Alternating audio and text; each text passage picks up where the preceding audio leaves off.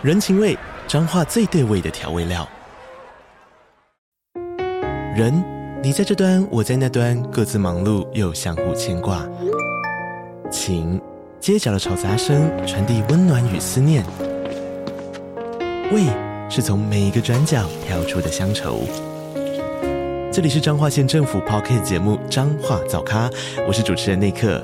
从彰化大小事各具特色到旅游攻略，透过轻松有趣的访谈，带着大家走进最在地的早咖。准备好了吗？彰化的故事，我们说给你听。以上为彰化县政府广告。别忘了，五月五号到五月七号，来到台北花博的争艳馆。看我们所为你呈现的一枝独秀 Art Solo，来走走，来看看，来坐坐，来喝喝，来聊聊，度过一个美好的下午。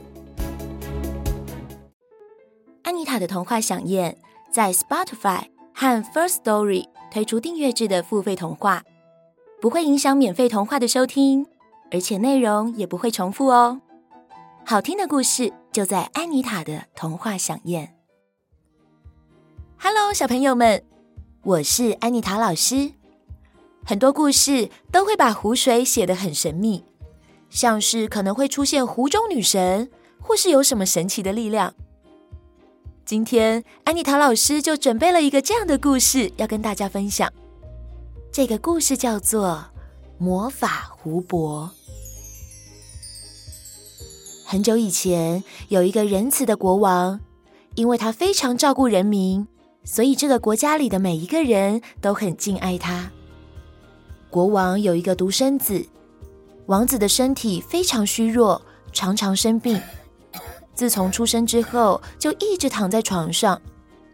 王子一天天长大，但身体状况却一点都没有好转。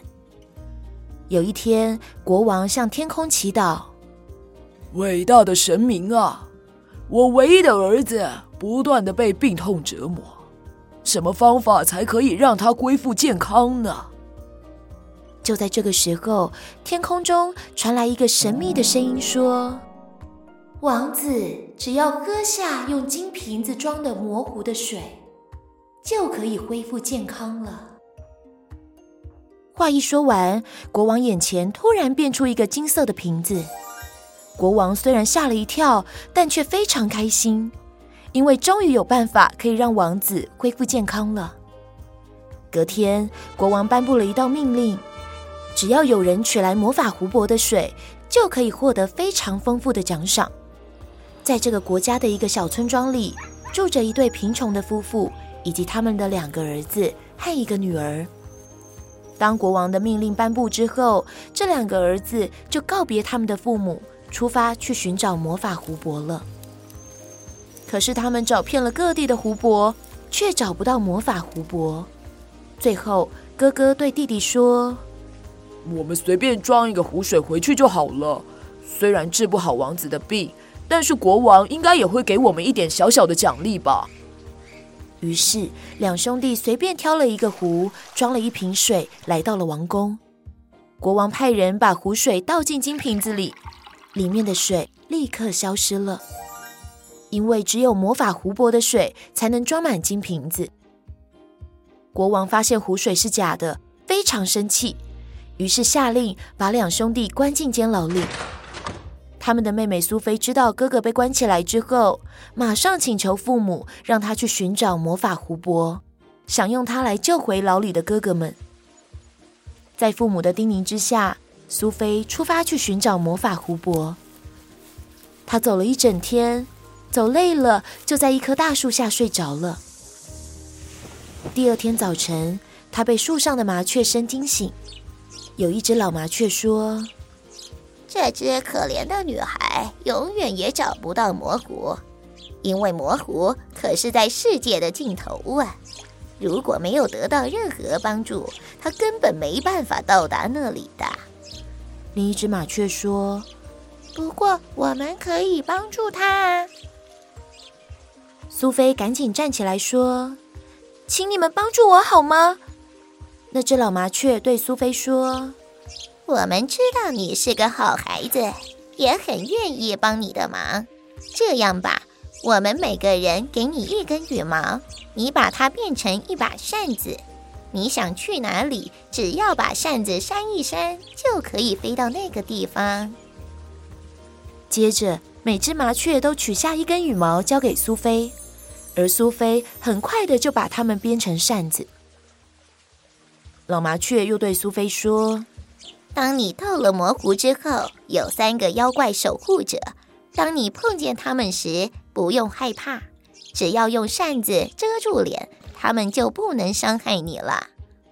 苏菲向麻雀们道谢，然后轻轻的对扇子说：“扇子，扇子，请你带我去魔法湖泊。”接着，突然刮起一阵风，把苏菲卷起。她越飞越高，越飞越高。最后，那阵风让苏菲落在一个美丽安静的湖泊。苏菲发现湖边有一个金瓶子。和国王的金瓶子一模一样。她拿起瓶子，正要装水的时候，突然有一只巨大的螃蟹从旁边钻出来，挥舞着大钳子。苏菲赶紧用扇子把脸挡住。没想到，巨大的螃蟹看见扇子，就闭上眼睛睡着了。苏菲又准备取湖水，可是这时水里浮出一只可怕的鳄鱼。鳄鱼张开嘴巴想要吃它，它又用扇子遮住脸。鳄鱼同样的慢慢睡着了。突然，半空中出现了一条飞蛇，向他扑了过来。他又赶紧拿起扇子遮住脸，飞蛇一样闭上眼睛，躺在地上睡着了。苏菲安心的用金瓶子装好湖水，挥动扇子让自己飞到王宫。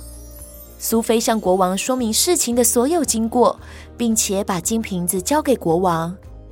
国王把湖水让王子喝下去之后，果然马上恢复了健康。开心的国王立刻放了苏菲的两个哥哥，并慷慨地送了他们很多礼物。从此以后，苏菲一家人过着富裕的生活，而他的两个哥哥用国王赏赐的金币做了一些小生意。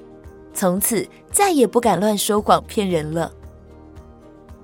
小朋友们，很多童话故事都会告诉我们，善良的人无论遇到什么困难，都一定会有人愿意帮助他。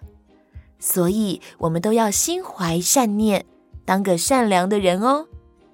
今天的故事就说到这边，我们下次再见喽，拜拜。